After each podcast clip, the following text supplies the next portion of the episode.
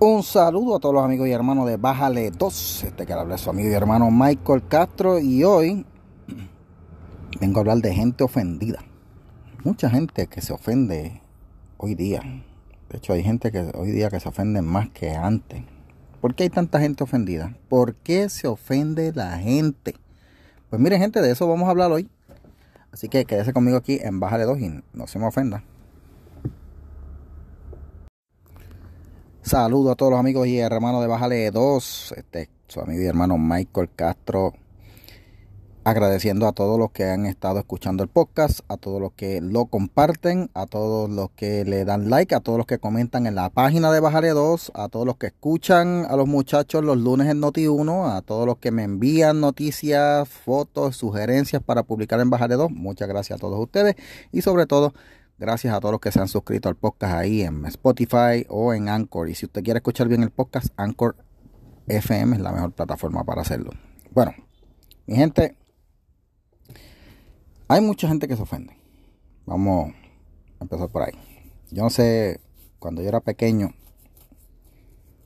eh, teníamos este juego en donde nos pasábamos poniéndonos pues sobrenombres y decíamos cosas unos a los otros, a ver quién se agitaba, tú sabes. A veces, a veces había gente con mecha corta, terminaban agitándose y, peleando y qué sé yo, otro demás, pero era un tipo de juego en donde pues nosotros pues probábamos cuánta tolerancia a los comentarios negativos, a las burlas teníamos. Yo me crié así, en ese ambiente.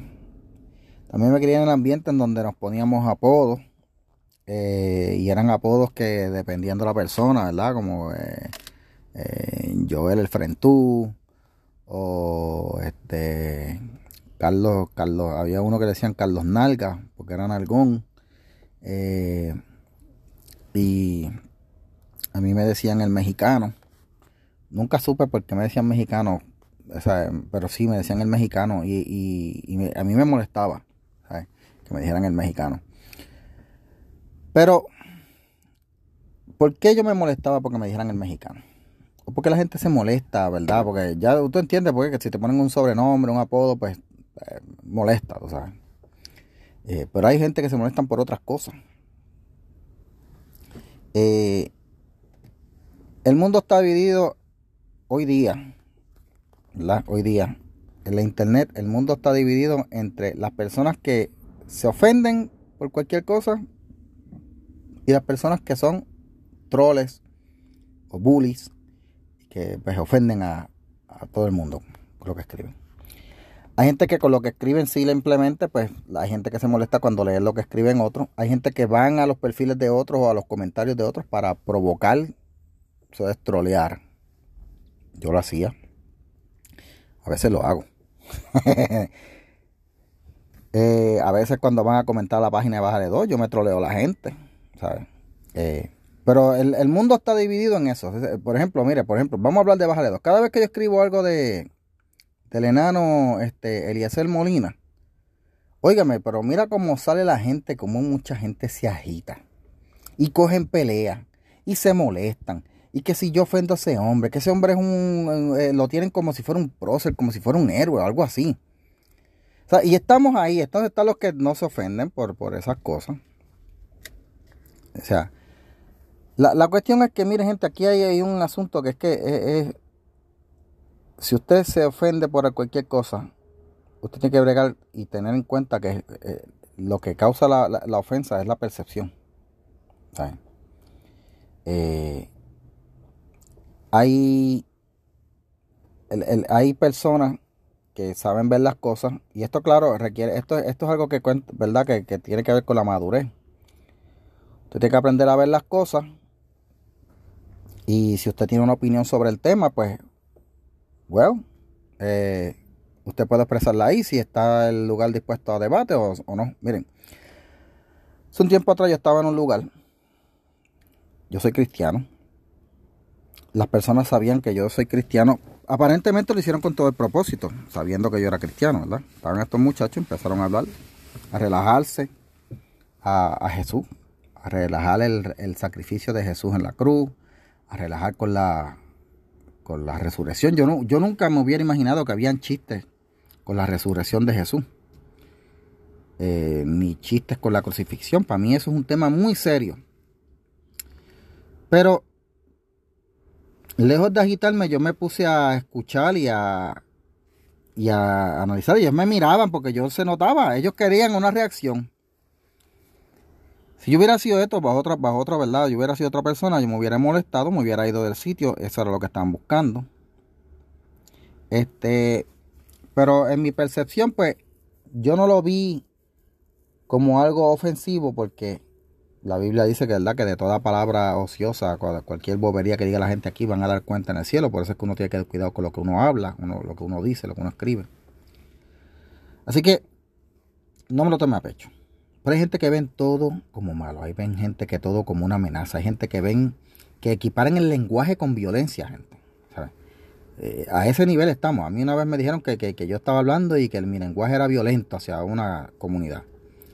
equiparar el lenguaje con violencia es el, colmo de, de, la, de, la, delicadeza. De la gente que se siente ofendida por todo. Así que en este asunto de la percepción hay gente que van a ver todo como malo, van a percibir todo como malo, van a percibir todo como un ataque. Pero hay aquí algo que hay que tener bien claro. Y les voy a estar citando unos estudios. Pero ahora seguimos en el próximo segmento. Todos los estudios que yo les voy a citar, todos los profesionales están de acuerdo en algo. Los comentarios ofensivos son solo ofensivos para el receptor. Y todo depende cómo el receptor lo perciba. Así que con eso vamos a hablar y analizar por qué la gente se molesta, por qué la gente se ofende en los próximos segmentos de Baja de Dos. Así que quédese conmigo.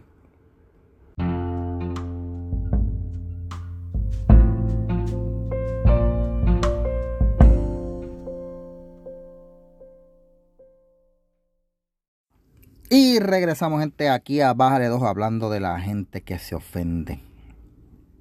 Y los que ofenden. Eh, hace varios días atrás estuve viendo una encuesta.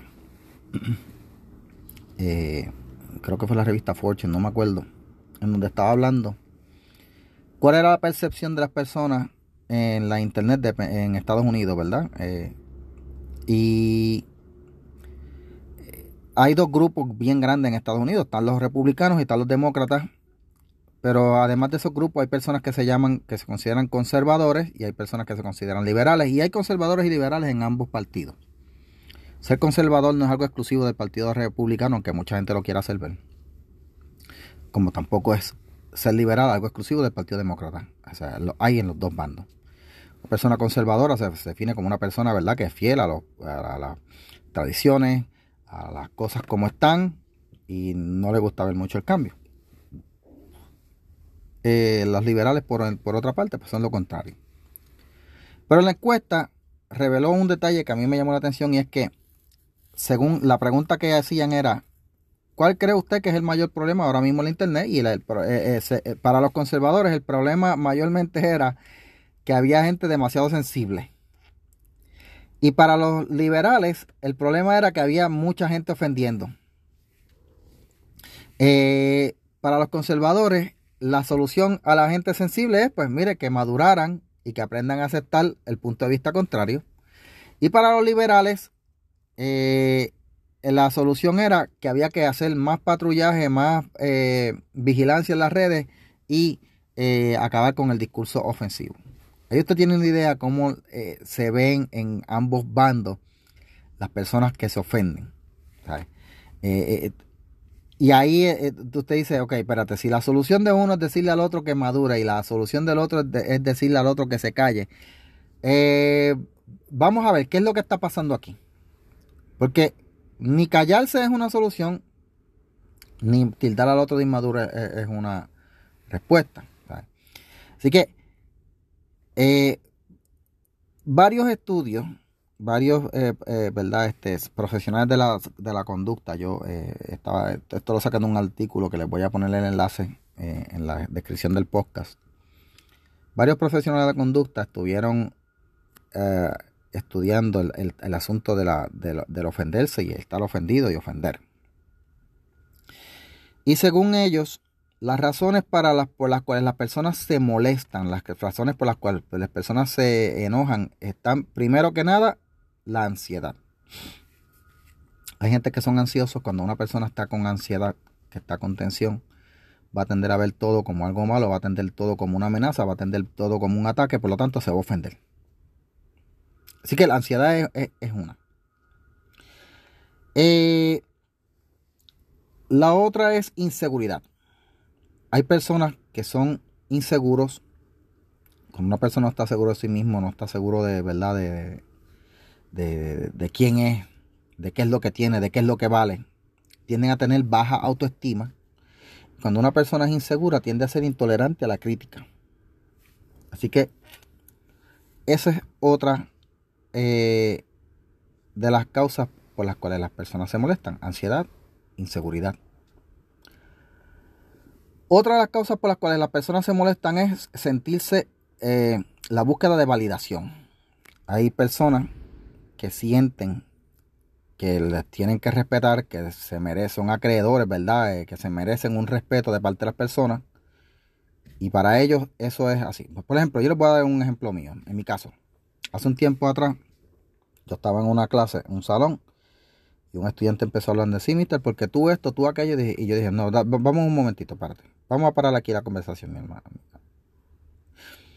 Yo soy el maestro aquí, y a mí usted a mí me trata de usted, y tenga, esa era mi regla en el salón los estudiantes no me podían tutear, no me podían llamar por el nombre. Esa era mi regla. Pero eso era en el salón. Fuera de la calle tú me podías llamar por mi nombre, Michael y qué sé yo. Pero en el salón no. Pero el problema es que hay gente que sienten esta necesidad de sentirse validados, de sentirse que están, eh, que tienen un título. Por ejemplo, una, persona me dijo a mí, usted me, a mí usted se me refiere como doctor. Está bien, vamos a referirse como doctor si lo hace sentir bien. Por internet tienen este problema de, sentirse validados, sentirse respetados y cualquier cosa. Andan con, siempre con una pajita en el hombro que, buscando quién se la tumbe. Pues esos son los que se agitan siempre. Quedan con búsqueda de validación. Ah, hay otras personas que tienen un problema que es que tienen, han tenido problemas en el pasado. Y en las situaciones del pasado, pues puede que, ¿verdad? Eh, haya tenido que ver en la crianza, los tipos de padres que tuvieron. Y hay situaciones que les traen recuerdos que les activan entonces esa recuerdo, esa eh, reacción negativa y se sienten ofendidos. Pero tú tienes un papá que todo el tiempo te criticaba y te señalaba y te decía cosas malas y alguien eh, ya tú de adulto te dice lo mismo, te lo hace de la misma manera, o se te parece a tu papá, tú te vas a ofender ofendido. Así que eso es algo también que puede ser lo que causa que la gente se ofenda. Vamos a seguir con más razones para la gente sentirse ofendida, ¿verdad? En el próximo segmento. Así que quédese conmigo. No se vaya de aquí de Bájale 2.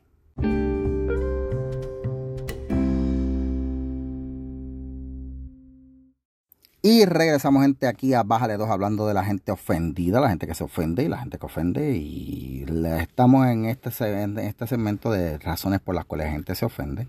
Hablamos primero que la ansiedad, la inseguridad y la búsqueda de validación son razones por las que la gente se ofende. Eh, los recuerdos del pasado también. Hay otras razones por las cuales la gente se ofende. Hay, y esto es un problema que ya es adquirido. Y es la enseñanza de las universidades. Hoy día las universidades están creando una generación de blandengues emocionales horribles. Las universidades y las escuelas. Cuando yo era maestro, estas campañas del bullying y estas cosas, eh, yo no estuve de acuerdo porque aunque yo no tolero los abusos, pero es que el problema es que tú le llamarle bullying a cualquier cosa, estás creando a, una generación que no se va a saber defender. Cuando mis hijos estaban en las escuelas, yo nunca me metí en una cuestión de ellos. Y cuando eran pequeños me traían problemas que decían, no, me están diciendo este sobrenombre. bueno, pues ¿cómo lo vas a resolver? ¿Vas a reaccionar? ¿Vas a hacerle caso? Pero yo no me fui a la escuela a pelear ni a decirle a las maestras que tenían que eh, eh, eh, mandar a callar al estudiante que estuviera molestando al hijo mío, a la hija mía. No, no, ellos aprendieron a resolver sus problemas solos. ¿Cómo los aprendí a resolver yo en la escuela? A veces lo hacía ignorando, a veces lo hacía echando, contestándole para atrás. Y pues hubo un par de veces que me enredé a los puños con, con otros estudiantes, eso pasaba. Pero nunca fui a donde una maestra a decirle, mira, fulano me está molestando algo porque eso me quita a mí la capacidad para crecer, la capacidad para fortalecer mi, mi, mi, mi carácter. Pero hoy día las universidades están enseñándole a los estudiantes que tienen que estar eh, ofendidos por todo. Y hay universidades en Estados Unidos que crean lo que le llaman safe spaces, lugares seguros en donde se prohíbe hablar de ciertos temas. Y no puedes hablar de esos temas cerca de esa persona. Y la persona expresa su punto de vista, pero tan pronto tú empiezas a contestarle, y esto lo he visto yo en videos, ¿verdad? De PragerU, de Daily Wire y otros, cuando van a las universidades, tú empiezas a contestarle con detalles y dices, ay, no, me estoy sintiendo ofendido. ese es el tipo de generación que están creando las universidades con la educación. Hay un libro muy bueno sobre este asunto, se llama eh, The Calling of the uh, American Mind. Es un libro que trata sobre este, precisamente cómo las universidades están creando una generación de blandengues emocionales, porque pues para que se sientan ofendidos por todo.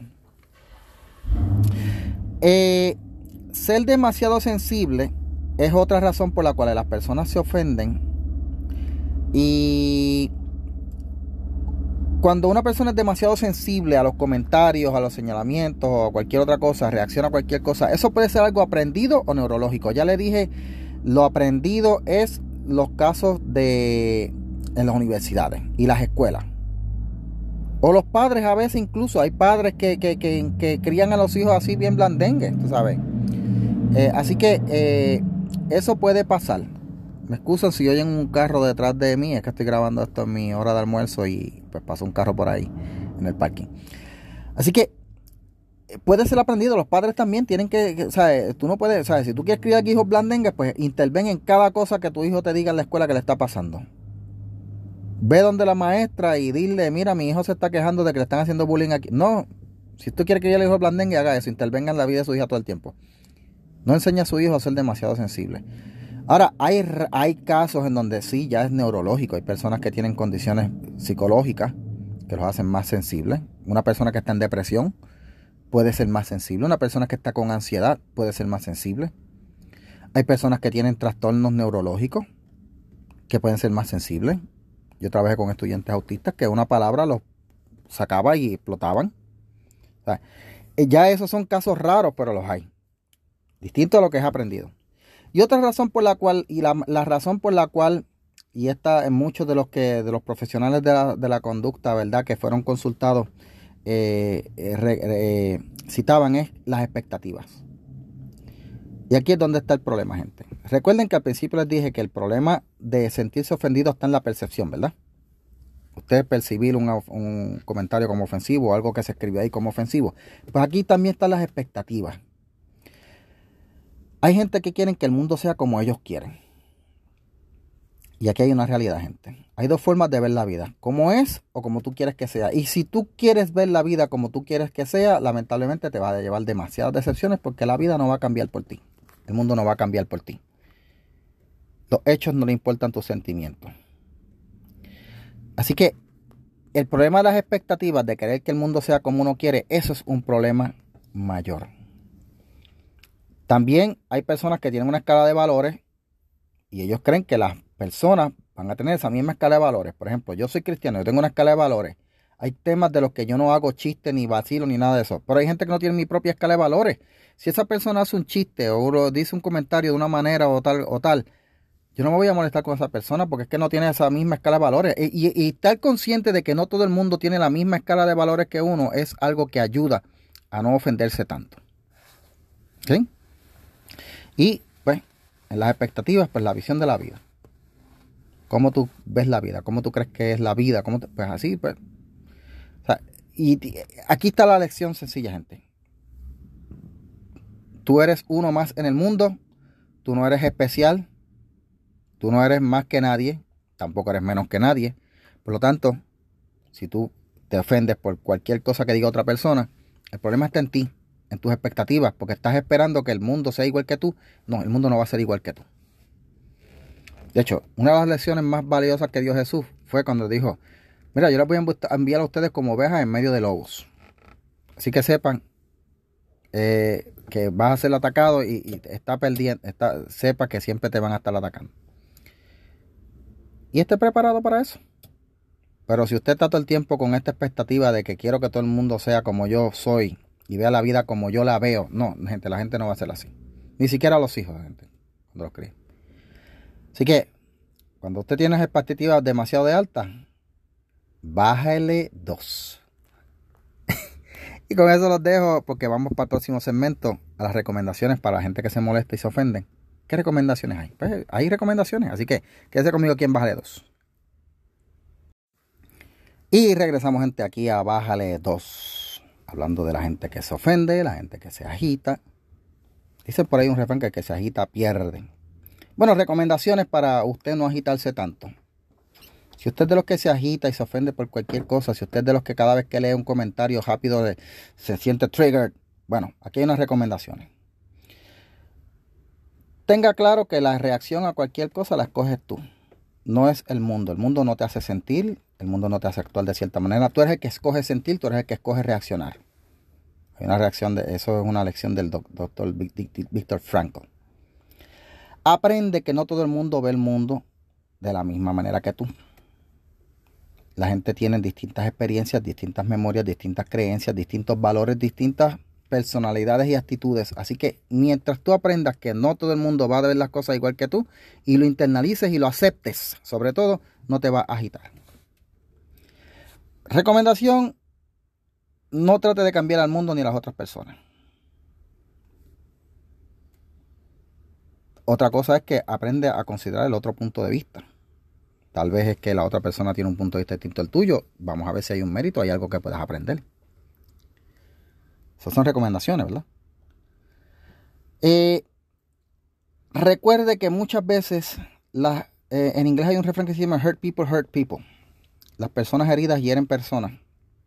Pues tenga en cuenta eso. Hay personas que pueden que sean ofensivas y es porque ellas mismas están heridas. Así que no sienta odio ni molestia, sienta empatía.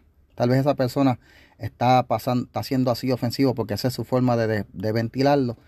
No debe ser, pero bueno, eso pasa. Y la principal recomendación, si usted siente que algo lo está ofendiendo mucho, está quitando la paz y todo lo demás en la internet, aprenda a bloquear. Bloquee. Dele un freno en Facebook, dele bloque en Twitter y ya. Pero no se torture entonces todo el tiempo ahí. Mira para allá lo que escribió. Ay, mira lo que escribió. Mira el meme que hizo. Eso lo hizo por mí. No, porque se va a hacer daño a usted.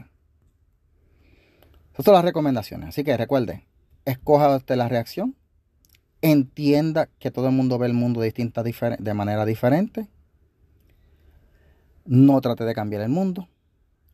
Eh, ay, esta se me olvidó decirla. Haga un inventario de las cosas que le molestan. Es bueno saber qué son cosas, qué cosas son las que me agitan a mí. Pues haga una listita para que cuando te la encuentre en un momento, pues ya sabes, ok, mira, ¿cómo voy a reaccionar cuando me toque esta molestarme? Eh, me digan este comentario o algo así. Eso lo ayuda. Considere otro punto de vista. Y finalmente, si la cosa está demasiado, pues mire, bloquee. Y no permita que su paz se moleste porque usted no quiera usar el botón de block. Así que, gente, con eso los dejo. No se vayan a ofender. Ni tampoco sea tan ofensivo. Gracias por la sintonía, gracias por escuchar. Y nos vemos la próxima en Bájale 2. No se me ofendan.